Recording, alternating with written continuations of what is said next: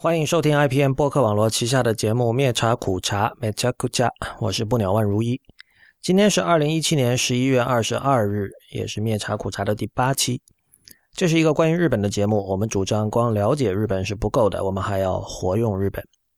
灭茶苦茶的口号是不伦不类，不易流行。大家可以在灭茶苦茶的全拼点 com 找到我们的全部信息。我们鼓励您使用泛用型播客客户端订阅收听，因为这是第一时间听到灭茶苦茶和 IPN 所有节目的唯一方法。关于客户端的推荐，请访问 IPN 点 LI 斜杠 FAQ。如果您是第一次听我们的节目，呃，不明白我前面说的活用日本是什么意思，呃，请您抽空回头去听第一期的灭茶苦茶，在那一期里，我用了一整期的时间来试图说明这个问题。今天开头先读两段听众反馈。第一个是来自新浪微博上有一位叫 at 呃 Tiffany，他的拼法是 T I F A N I E。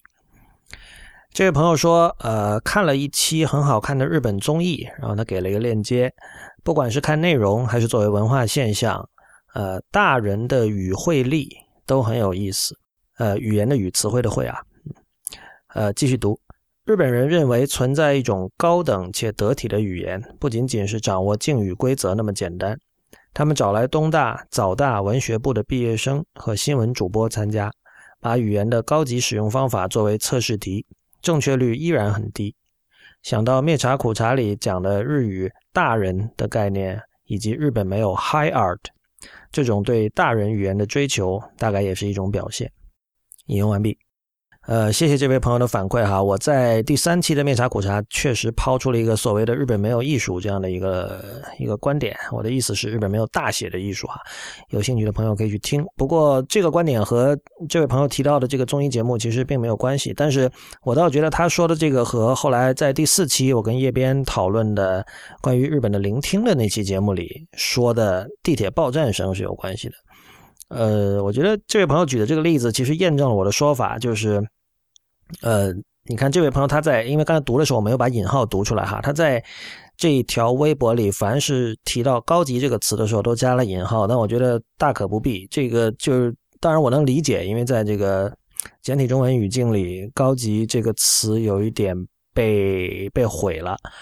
呃，我们很多时候我们会发现自己很难完全正经的、不带讽刺的使用“高级”这个词，好像我们。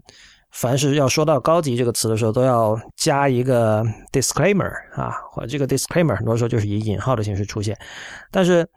呃，正如这位朋友在微博的内容里所说，哈，就是日本人确实认为，我同意他的说法，就是他们确实认为存在一种高等且得体的语言，而且这个这其实不只是。日本人了，就是任何一个正义感或者对美的追求没有被耻笑、没有被踩在脚下、被被延边、呃被鄙夷的社会里，我相信大家都会认为存在一种高等且得体的语言。这种语言并不适适用于所有的场景，但它一定适用于某些场景，或者说在特定的场景下，我们必须使用，我们应该使用这样的语言。呃，其实不只是这个这个综艺节目了，我还没看啊，就有有时间我会去看。你会看见日本的媒体会不停的在出版，就是杂志和书有很多很多讲所谓什么是大人的语言，什么是得体的语言。呃，杂志不停的做这样的专题，做特刊，做别册。呃，有时候甚至你在便利店里看到的那种那种小小的书，像那种使用手册那样的书，也会讲这个问题。就我觉得这一点是很重要的，就是你在这个社会里，你会不自觉的，你不需要去找，你就会在公共空间里。不停的发现这样的东西，他在告诉你存在一种高级和得体的语言，而不是说全民有这样的一种，像在中国全民很多人有这样的一种呃一种一种见识，他认为语言这个东西你会说对方听得懂就可以了，这个是这是极其错误的。第二条反馈是来自 C 先生，他是我们的长期的听众，我就开始直接读他的 email 哈。关于日本电车的人工报站，我自己的印象是，多数男性车长，也包括巴士驾驶员，在做人工报站时会使用一种相互类似而又与日常日语对话明显不同的独特腔调。这一印象也适用于第四期灭茶苦茶二十三分二十八秒播放的高田马场站的报站。似乎不少日本人也有类似的印象，譬如这里有声优世元彻也对报站腔进行了模仿。他把这种腔调描述成带着鼻腔共鸣的读音。又如这几位小年轻，据这里引述的《朝日新闻》二零零八年的文章，这种腔调的成因似乎并不明确。一种比较马后炮的解释是，呃，这样发声比较省力，而且发出的声音中会包含更多人耳较为敏感的两千到四千赫兹频段的成分。有趣的是，上周我问起日语老师对日本电车报站持何种印象，他想到的第一个词就是一个象声词 “boso boso”。第二条反馈是针对呃陛下观音以大龙泳衣河滩上的石川五右卫门为例这期会员通讯。其中提到音乐的陛下观必然要借助于作品同时代人的论述，以及探究与四十年前的古人神接的意趣，不亦乐乎。昨天翻开李清照集兼注，发觉对于古诗词而言，类似的欣赏姿势或许已是一种由来已久的常态。引用完毕。谢谢 C 先生的反馈。呃，先回复一下第二条吧。呃，毫无疑问，确实是这样。就是在我们如果看中国古典看的多一点的话，你会发现，就是这种文人和文人之间的互相的比对、引用，或者用二十世纪的词说，这个互文哈，这个确实是当时的一种常态。就是比如说，我们看任何古书，我们会发现，很多时候注释的。长度是远远比正文要长。我们不只要，比如说去读庄子的这个原文原点，同时我们也要看这后来人是怎么注，呃，也就是看后来人是怎么理解、怎么诠释庄子的。当然，就是像比如说时间这么久远的文本，很多时候我们对于它的基本的一句话或者一个字的意思，其实都并没有达成完全的共识。时不时，比如过两年又会出，就会出现有人说：“哦，这句话其实不是这个意思，是另外一个意思。”那当然，在对于这本文，这对于这类文本的阅读，肯定这种呃上述这种互文和这种诠释，也就是我在那个文章里说的，借助于同时代人的论述，呃，也不一定同时代哈，不只是重要，而是而是不可或缺的吧。其实我在那期会员通讯里想传递的一个观点就是，虽然一般来说我们并不会把。一九七零年代、一九八零年代的流行音乐，当做视作一种需要去避下观的东西，我们可能觉得要更早，至少一百年前、两百年前，甚至甚至五百年前的艺术作品才需要进行这样的一种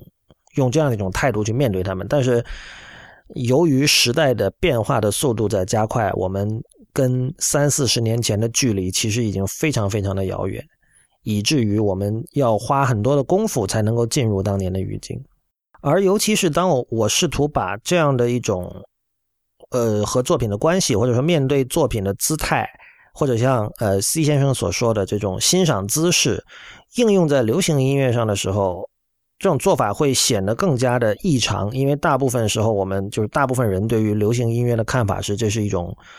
商品，它是一种。转瞬即逝的东西，它流行过了，我们听当下，听完了过了就没有人去理它，只有大叔才会听七十年代的流行音乐，但这是不对的，因为流行音乐的流行，在中文语境里，流行这个词可能会给它带来很多，大家带来很多的误解。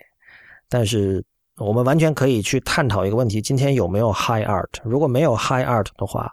难道所有的这种普普艺术、流行艺术、面向大众的艺术、商品化的艺术？全都没有任何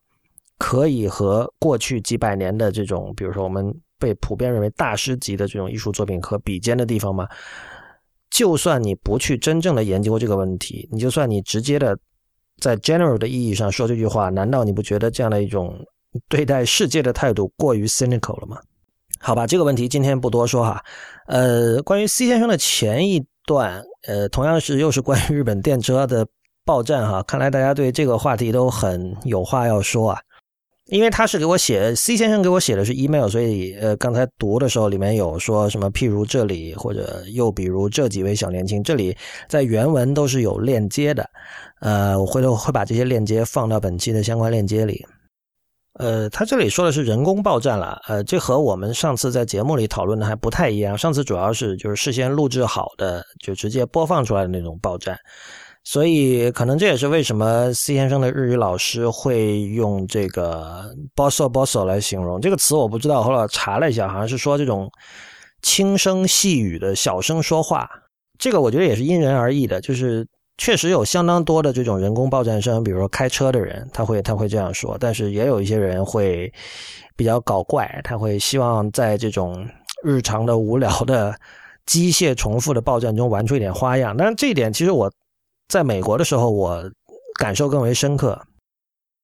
好了，再次感谢两位听众的反馈哈。呃，如果您有反馈意见，我们最推荐的这个发送方式是用电子邮件。呃，我们的邮箱是灭茶苦茶的全拼 at ipn 点 li，灭茶苦茶的全拼 at ipn 点 li。今天这期节目可能会比较短，我们讲一个非常具体而小的东西，就是 CD 的侧标。首先介绍一下什么是侧标哈，就是如果你在日本买过 CD，或者你在国内或者在其他国家买过日本版的 CD 的话，你会发现他们大部分都有一个有一张小纸片，是包裹在 CD 的这个脊，就是这个这脊椎的脊的那那个那个上面的。那么这个纸片上会印了很多这种 metadata，就是与与这张 CD 里面的作品相关的，还有包括和它的这个生产相关的一些信息。呃，比如说它的售价，比如说它的这个出版年份，呃，当然有唱片编号，呃，这个艺术家的名字、标题的标题和那个唱片标题这些不用说了，呃，有的时候还会有，比如说，呃，最近同时在贩卖的还有同一个艺术家的哪些哪些哪些专辑。那当然，我们最常见到的是，呃，非常夸张的这种广告词，就是用来吸引别人购买的广告词。侧标是一个，就是所有，我想所有刚来日本的乐迷对于侧标都是一种又爱又恨的态度。因为，首先是如果你比如说你要听的是日本人所谓的洋乐，就是非日本人的就西洋音乐的话，呃，而你又是一个习惯于看英文或者说看这个罗马字的人的话，你会非常痛苦，因为这个这些 CD 呢，它摆在架子上。它露出的刚好是 CD 集的这一部分，而这个集 CD 这个集的这一部分呢，又刚好被侧标包裹了。而侧标上几乎无一例外印的全都是片假名，也就是说，不管你听的是什么，是 King Crimson，是 Eagles，是这个 Bob Dylan，是 Beatles，你的不，你基本上是不会看到任何罗马字的，你不会看到 K I N G 空格 C R I M S O N。你会看到的是 Kingu Kulimu John 这样的片假名写在上面，所以，所以其实就是你要花很长的时间才去才能去习惯这样的一种一种转换，这是一个实际的造成的一种困扰吧。当然，就是反过来我们知道，就是对于日本人而言，这可能是一种方便了哈。但是侧标还有别的问题，就是我们会发现很多时候侧标会把唱片的封面和封底一些关键的东西挡住。你在商店里看到的这个唱片，它不止它的封面不止被侧标挡住了，它上面还可能还贴了一些这种 sticker 小贴纸，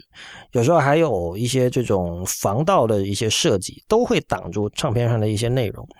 而很多时候你不知道这个唱片的卖主，就是这个唱片店的主人是有意还是无意，就是很多时候你会怀疑他是故意把关键的信息挡住，不给你这种。提供购买决策时的参考，然后让你你要知道，那你就请花钱买了再再说啊。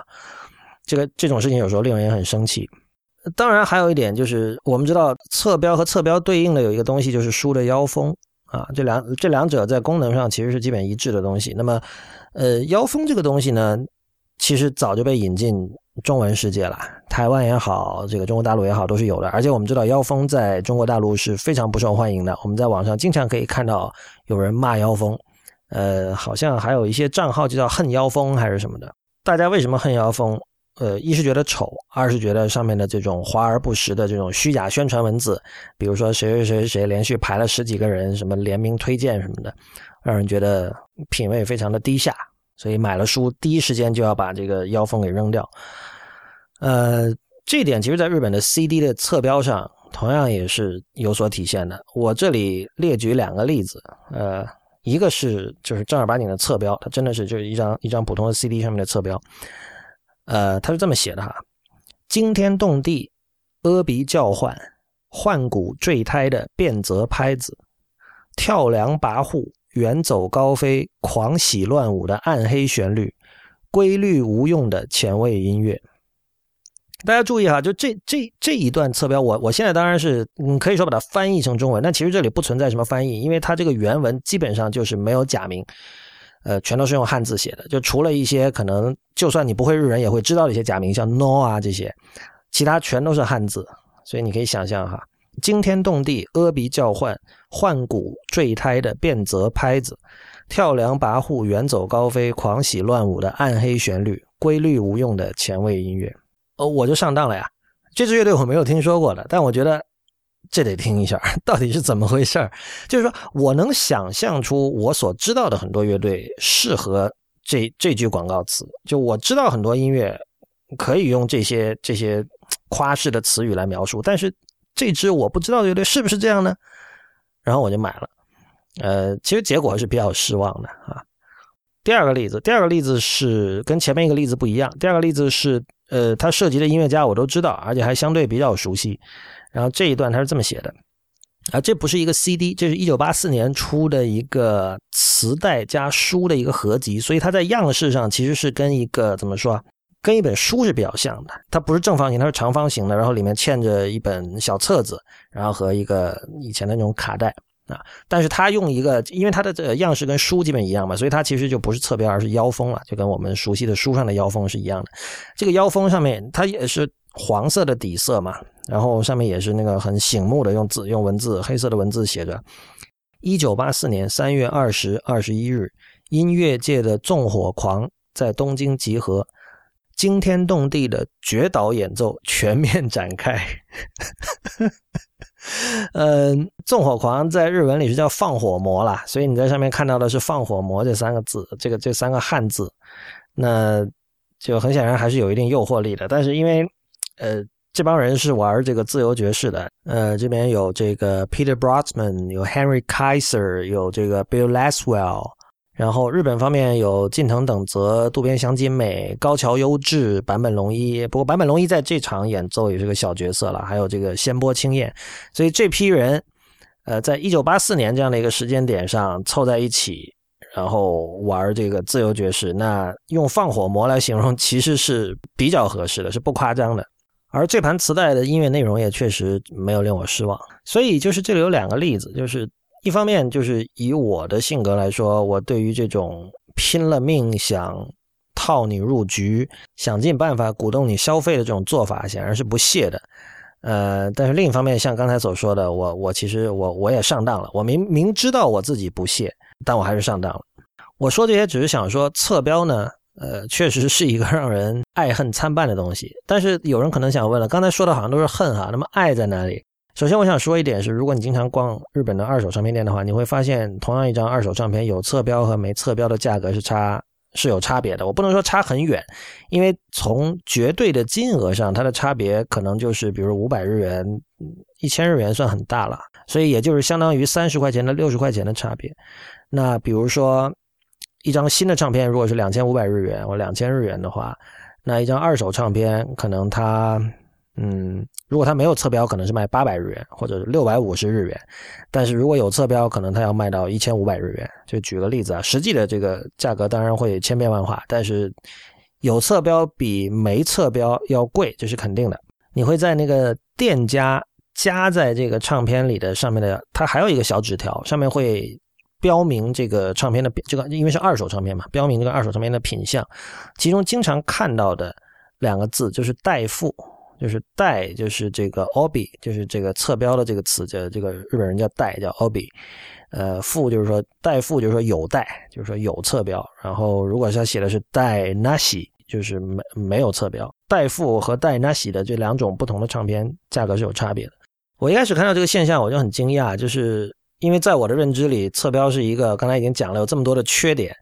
为什么有这个东西居然还会贵？然后呢，慢慢的，我对侧标的这个印象就发生了变化。这方面我也很怂哈。这个怎么说呢？这里其实有几点了，就是首先，当然我知道，就是我买的很多唱片，有可能未来我会再把它卖出，对吧？如果不精彩的，或者我放在家里占地方的，然后又不太精彩的上面，我可能会卖出。呃，那当我知道有侧标可以卖更贵的话，那我就就开始保留侧标了。这是第一。第二就是我们现在知道，就是。其实你真的去播放一张 CD 的时间是很少的，也我的话，我基本买来的唱片，我都会立即把它抓轨抓进电脑里，用无损的格式，然后我会把它导到这个手机上去听。那么进行了第一次的抓轨之后，这张唱片基本我就会把它永远放在架子上了，是这样的一种状态。嗯，所以侧标带来实际的这种麻烦，就是说你得你要么把它放到那个唱片的那个内页，夹到那个内页里，或者是你把它放在外边，就像那个你刚买来的时候那样的状态，你就要保留那个唱片外面的那个塑料薄膜，这样那个侧标才不容易掉嘛，不然一下就乱掉了、散掉了，而且容易丢。但是，既然这张唱片你第一次抓轨之后就很少再听了，那你就把它再重新封起来，然后放到架子上，然后你一年两年都不动它也很正常。刚才说的麻烦其实相应就减少了。所以，呃，我的这种 小市民心态，就是想着将来如果要卖出可以卖贵一点的心态，加上现在这个音乐聆听模式的变化，使我也渐渐养成了保留侧标的习惯。这种习惯养成之后呢，我慢慢对侧标的看法就有了变化。比如今天这个，我发了两张照片给我的朋友，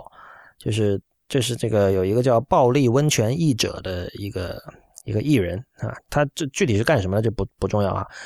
然后我就比较了有侧标的和没侧标的唱片的两个版本，就是然后我我我问他，似乎有侧标的是好看一点。嗯，你要问五年前的我，可能他不会相信我会说出这样的话哈，就有侧标会好看一点，居然。嗯，但是后来我发现，其实这个我不是唯一一个人。嗯，我搜索了一下，我发现确实还有这种自称为这个 “Obi Mania” 的人，就是啊，刚才说了，Obi 是侧标在日文里的说法嘛。然后有的人就是他对这个特别狂热。我在那个新浪博客上找到一篇文章，这个博客的名字叫“当榔头爱上棒槌”的博客。呃，这个文章的标题叫《关于日本版 CD 侧标》，是十年前了，二零零七年写的。那个我会把文章链接放到本期的相关链接里。文章很长，然后非常仔细的把这个侧标，关于侧标的种种，就是里面它的规格上面的每一个文字代表的是什么意义，然后给出了很多这个日本版的唱片的照片，然后分析每一种这个侧标的区别、尺寸。等等等等，所以很显然是有人好这一口的。那么为什么呢？这个是今天我想做一下初步探讨的一个问题。呃，刚才提到的暴力温泉译者那张唱片哈，我会把有侧标和无侧标的两个版本的照片发到这个面茶苦茶的社交网络上，就是新浪微博、Twitter 和这个 Instagram。呃，具体的地址我会在节目的末尾再播报一下，大家可以去比较一下这两个版本。呃，我的朋友看了之后，他是说，因为这张唱片它的封面是它的设计是比较热闹的，所以这个侧标其实加重了这种热闹感觉，所以这这个时候侧标和它的整个设计风格是吻合的，所以有侧标确实感觉效果比较好。呃，但他举了个例子，比如说如果是 ECM 的唱片呢，ECM 是一家德国的唱片厂牌，嗯，做了几十年了，是以出出版各种各样的。以爵士为根基，但其实无法分类的音乐为主的一家，呃，非常有声望的一家唱片公司。最近他刚刚上了各种流播平台，Spotify 和 Apple Music 都已经有了，大家可以去听。那 ECM 的这个唱片封面也是别具一格的，就是它这个甚至有人专门就会写，就是欣赏这个 E E C M 的唱片封面设计的这样的文章，甚至好像还有书吧，我要没记错的话。呃，但它的封面就。更多是以一种淡雅和枯寂的感觉来做的，就是它，它肯定不是热闹的。所以，我我的朋友就说：“你想，如果是 ECM 的封面加一个侧标，可能就没有这么和谐了吧？”嗯，但我不太确定，因为其实我还没有去仔细看过 ECM 唱片的日本版，因为就是 ECM 在日本也非常受欢迎嘛，啊，就是会有各种各样的日本版的这个唱片。我我不知道它加了侧标会是一个什么效果，但是可以确定的是，侧标的设计者其实是用了很多心思的。就是我看过各种各样不同的侧标，呃，它都会呃根据唱片封面的图案来进行调整。因为比如有的侧标，它其实就是把原来的这个唱片封面直接就的的那一小块就复制上去了。换言之，你把侧标移掉之后，你在它落。背后露出来的那一部分和有侧标的时候是完全一样的，但它侧标上可能印了一些别的文字。呃，总之，侧标设计者是会充分考虑到呃 CD 原来的封面设计的风格和气质的。但是我仍然在，我一直在想这个问题，就是为什么有人会迷恋侧标，我导致二手唱片有侧标的版本会更贵。有可能就是两个问题，比如说一种很简单的思考方式是侧标是为了收藏，唱片收藏家准备的。那么作为一个收藏者，你自然希望一个东西越接近它最初的原始的状态，会是更好的状态。比如说一种简单的思考是，呃，侧标是为了唱片收藏家准备的。那么作为一个收藏者，不管你收藏什么东西，你都会希望这个东西。越接近它最初的原始的状态越好。那么，既然这个唱片你买回来的时候是有侧标的，那我就希望它有侧标。这个我我可以接受这种说法了。就像我我当年有一段时间也学人想收藏那些这个易拉罐，就各种软饮料的汽水罐。然后，但是我不知道，就是真正的藏家都是在那个汽水罐的底部戳一个小洞，然后让那些汽水流出来喝掉。一这样就可以保证那个易拉罐上面那个开瓶的那一部分保证完整，而不是打开的状态。我当时就完全没有考虑这个问题，我把它所有都打开了。后来我听说这个是非常不专业的做法，但是我总是在想这里面有没有一些别的东西，就是说如果如果这个问题的解释只是说这一种从收藏癖的角度来说，让这个东西保持完好如新的状态，我我觉得不是很满足。呃，为什么不满足呢？因为由于侧标这个词。在日文里是 obi，而这个 obi 我们都知道，其实它还是另外一种东西，就是和服上的腰带，这个也是非常有名的哈。就是甚至比如说，可能很多人并不知道 CD 的侧标叫 obi，但是他知道和服的带子叫 obi，因为和服是日本文化很文文化中很重要的一部分。那你基本上，我想任何学日文的人多多少少都会涉及到这一点，所以知道和服 obi 的人很可能远远比知道 CD obi 的人多。但包括以前黑胶唱片也是有奥比的哈，我对和服没有什么研究，但是当然我我我我非常初级的知识是我知道奥比对于和服非常重要，呃，有些情况下可能光是那个带，就是奥比写出来是带嘛，袋子的带，光是那个带，它的价格就可能比整套和服还要贵，也有这样的案例。然后袋子的这个款式种类自然是五花八门，然后。技法也是层出不穷，而且就是根据不同的场合，呃，不同的这个 obi 是要和不同的和服去搭配啊，用不同的技法，啊，这是一套非常复杂的学问。而另一方面，我们也都知道，和服穿起来其实不是那么容易的，就是我们可以看到日本会有那种教你穿和服的教室，呃，而很多时候，比如说，如果你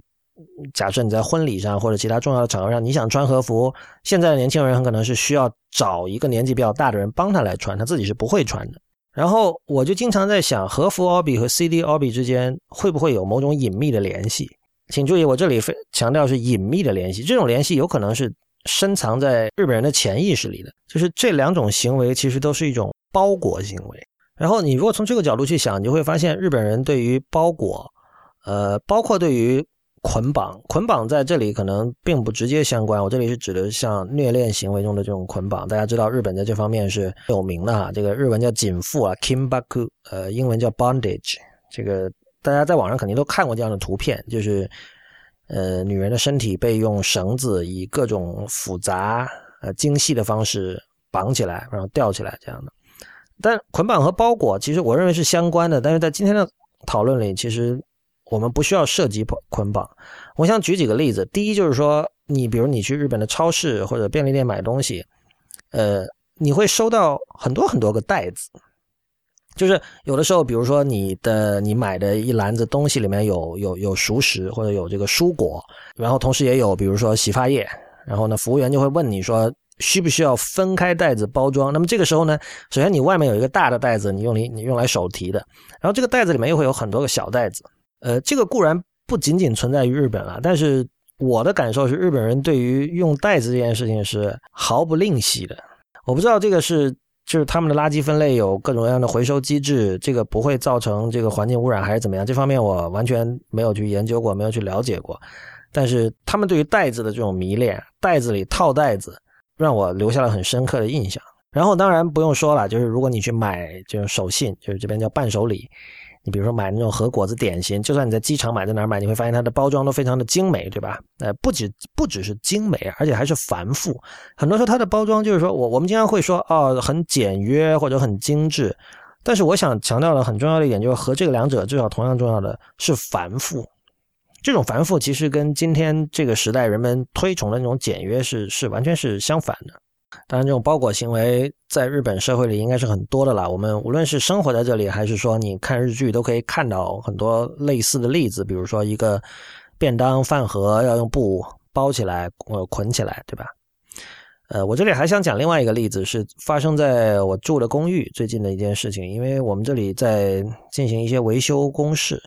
然后搞了很久，搞了很多个星期了。然后途中又因为一一位工人中途受伤，然后又得。这个停下来，然后要检讨，然后过了一段时间再重新开始，就造成一个情况啊，就是大家知道日本做事比较细嘛，因为他做维修工事的时候，为了保护墙面、地面，还有包括电梯里的这个整洁，比如说墙壁不要被划伤，不要被这个不要被弄得到处都是灰等等等等，他们就用很多这种我不知道具体什么材料，是是纸还是胶布哈，把整个地面。还有整个电梯里啊，电梯里是从地面到墙面都贴得严严实实的，完全密封起来了。就首先他用这种绿色和蓝色的某种胶布还是什么贴在墙上，然后又用黄色的那种那种胶带纸把它非常严丝合缝的封了起来，贴的非常的平，然后也封的非常的紧实。就你看了之后，你完全像你你会觉得这个电梯像是新的。呃，我当然明白这种行为背后很可能它的原因是非常普通的，比如说他是为了免责，对吧？他如果搞坏了，他可能装修队要负什么责任或者怎么样，或者本来就觉得说我们应该这个保持别人的公寓的这种干净和这种光鲜如新的这样的一种状态，这是我们应该做的事情。我觉得这都是合理的解释。但是那天当我回到家，我看到电梯整个被这样的包裹起来、被封起来的时候。我就想到了和服上的 R B 以及 C D 上的 R B，为什么会这样呢？因为 虽然这个公式已经进行了很久哈，但我现在其实我并不着急，它可以慢慢做，因为其实当然本身对我的生活也没有太大的影响，它不是说经常会发生噪音那种，但是我又很期待它被揭开的那一天，就是所有这些被包这些包裹材料被工人们拆掉，然后某天早上我起床，然后我走出公寓，我发现哎。我感觉我像进到了一个新的公寓里一样，这样的一种感觉。呃，这里其实涉及一个问题啊，就是包裹行为它的目的是什么？包裹电梯它的目的当然是为了保护电梯的墙面，但是我们可以从一个抽象的层面说，所有这些包裹行为，它有一个终极的目的，就是它是为了被打开。就包裹是为了被打开，你把一个东西包起来是为了你自己在之后的时间点或者有另外一个人把这个东西给打开。把它把里面的内容显现出来、揭示出来。你可以从这个角度理解衣服，你当然可以用从这个角度理解这个我公寓里的电梯或者墙面或者地面。你也可以从这个角度去理解 CD 的侧标，就是 CD 的 OBI。这种呃怎么说？这种思绪吧，在你在唱片店里的时候就已经能体会到了。因为我刚才讲了，有有的时候我不知道唱片店出于什么样的这个原因，他会把唱片。我不知道是偶然、是故意还是怎么样，反正唱片上面最重要的信息，比如说它的录音年份，这个是很多时候我在决定要不要买的时候，这是很重要的一个信息。或者说，甚至有的时候有哪些音乐家参与了，也被挡住了。比如它，它是一个，它是一个有很多音乐家组成了一个合集，对吧？它不是一个单一的一张一张专辑。那很显然，这里其实是有一种悬疑感的。当然，这种悬疑感它。这营造这种悬疑感的那个动机可能是非常非常，你甚至可以说是龌龊的。他是为了让你掏钱去买它，他只是为了让你掏钱，你买花了钱买回家随便怎么看，但在这里你就不能看。嗯，他是不够自信吗？他觉得你看了就不买了吗？还是怎么样？不管，总之这这是一种龌龊的动机造成的一种悬疑感。所以在这个时候，你你其实是很想打开这张唱片的。但是哪怕不在，就是哪怕不是这么极端的案例，就是那种。呃，有侧标，但是其实主要的信息你还是可以看到。侧标只是一种，比如说视觉上的装饰，或者说提供了一些，呃，比如说夸张的广告词啊，等等等等。你还是有一种说，如果把这个侧标打开之后，里面会是什么样子呢？或者说，当这张唱片的封面没有被侧标挡住一部分的时候，它会是什么样子呢？这里就是我们知道有很多唱片其实无所谓了，比如它它左右两边本身是属于留白的区域，这就无所谓。但是比如举一个很经典的唱片封面的例子，就是那个 King Crimson 的第一张专辑《In the Court of the Crimson King》，封面那张血红的大脸，它基本上整个是就是那个图像是是全屏的，它是占满了整个整个屏幕。尤其是当你这个，如果你买的是那种 Digipack，就那种不是拿塑料盒，而是以纸盒装那种 CD 的话，它四周是没有留任何留白或者说这个 margin 这种边缘的。所以这个时候，侧标无论如何都会破坏构图。而恰恰比如说我手里这张专辑，它的那个侧标又比一般的侧标还要宽一点。所以在这种时候，我就更想把这个侧标打开，哪怕我在家里，我我已经买了这张专辑了之后，我在家里每次我把，比如他把把这张唱片拿出来，然后把外面的这个塑料包装纸拆开，然后把那个侧标打开的时候，就有一种把被精心包裹的东西打开，看到里面的就是真实的内容之后的那种那种爽快感。在某种意义上说，你甚至可以说，呃，有的时候。有侧标的唱片封面和没有侧标是两个封面，等于一张唱片有了两个封面。如果我把这种剥去侧标的行为比之于呃剥掉情人的衣服，可能会显得过于粗俗的话，我们可以改用一个小清新的一个比喻，就是你把情人的头发从前面播到后面，产生的那种感觉。这里我就点到即止，大家可以自己去想象一下。呃，去过成田机场的人可能都有印象，在成田机场出来的某处有一个有有很多扭蛋机摆在那里，然后上面有各种语言写的这个广告词，然后其中日文版是说这个为什么日本人这么喜欢这种东西，真是不明白。呃，我觉得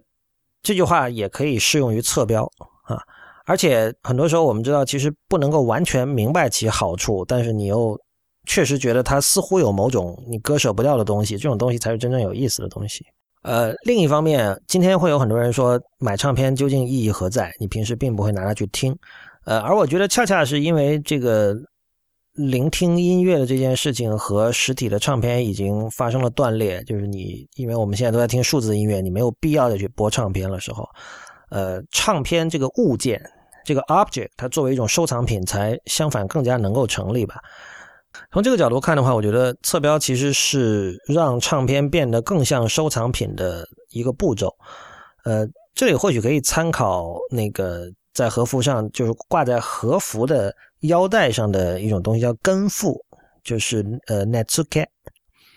这个其实，在西方，就是西方对于日本的艺术的爱好，其实是有选择性的。比如说像浮世绘，他们就特别喜欢哈。然后这个 netsuke 是 netsuke，你在这个英文的书里，你会有看到很多这种关于 netsuke 的画册什么的。就因为以前的人，他那尤其男人，他穿这个和服的时候，他需要有个地方放东西，因为上面没有口袋嘛。他需要放什么自己的烟斗啊之类的东西，所以他们他们就搞发明了这样的一种叫根付，就是这个树根的根，付钱的付这两个字。呃，net netsuke netsuke 这种东西就是用来可以放装各种东西的，但是它会设计成各种各样的形态，很多非常可爱，然后它是挂在那个腰带上的。就是虽然 CD 的侧标让我想到了和服的这个这个 OBI，但是有时候我会觉得侧标在。整体就是 CD 作为一个物件，它在这个物件中的地位，其实有点像 Netsuke 在和服中的一个一个地位。它是 accessory，它其实是可有可无的，但是它本身可以成为一种被玩赏、嗯被审美的一种对象。就是 Netsuke 本身，你会看到有很多专门研究 Netsuke 的书，对吧？呃，也有也有也有美国有博物馆是里面有收藏了大量的这样的 Netsuke 啊。那 CD 是一样的，就是 CD 的这个。Obi，它的这个侧标可以单独成为一种趣味，所以有我之前说的，在那个在我在新浪博客上看到那个自称 Obi Mania 的人，呃，数字时代一切变得更加方便，CD 并不常听，这个其实是方便了这个喜欢 Obi 的人去进行收藏，而且哪怕是在前数字音乐时代，呃，能够自称唱片收藏家的人，他的拥有的唱片数量本身也比一般的音乐爱好者可能要大，所以这也意味着他并不是他大部分的唱片是并不需要经常拆开来听的。总之，我觉得这是一个很有趣的现象。我到现在也并不能够完全跟，呃，自己前后 对于 CD 侧标的态度的变化，呃，进行和解。就是我仍然会觉得，我开始对侧标有了一点好感，这件事情似乎是有问题的。因为我我对于恋物这件事情是没有太多的好感，而我觉得，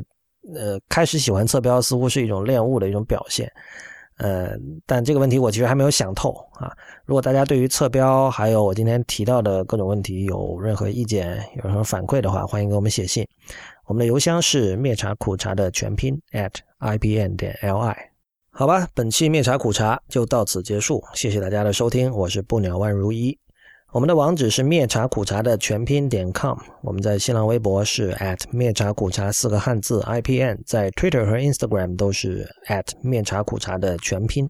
同时也欢迎您收听 IPN 博客网络旗下的其他精彩节目：一天世界、太医来了、陛下观、无次元、硬影像、流行通信、时尚怪物，以及最近复播的选美。我们下期见。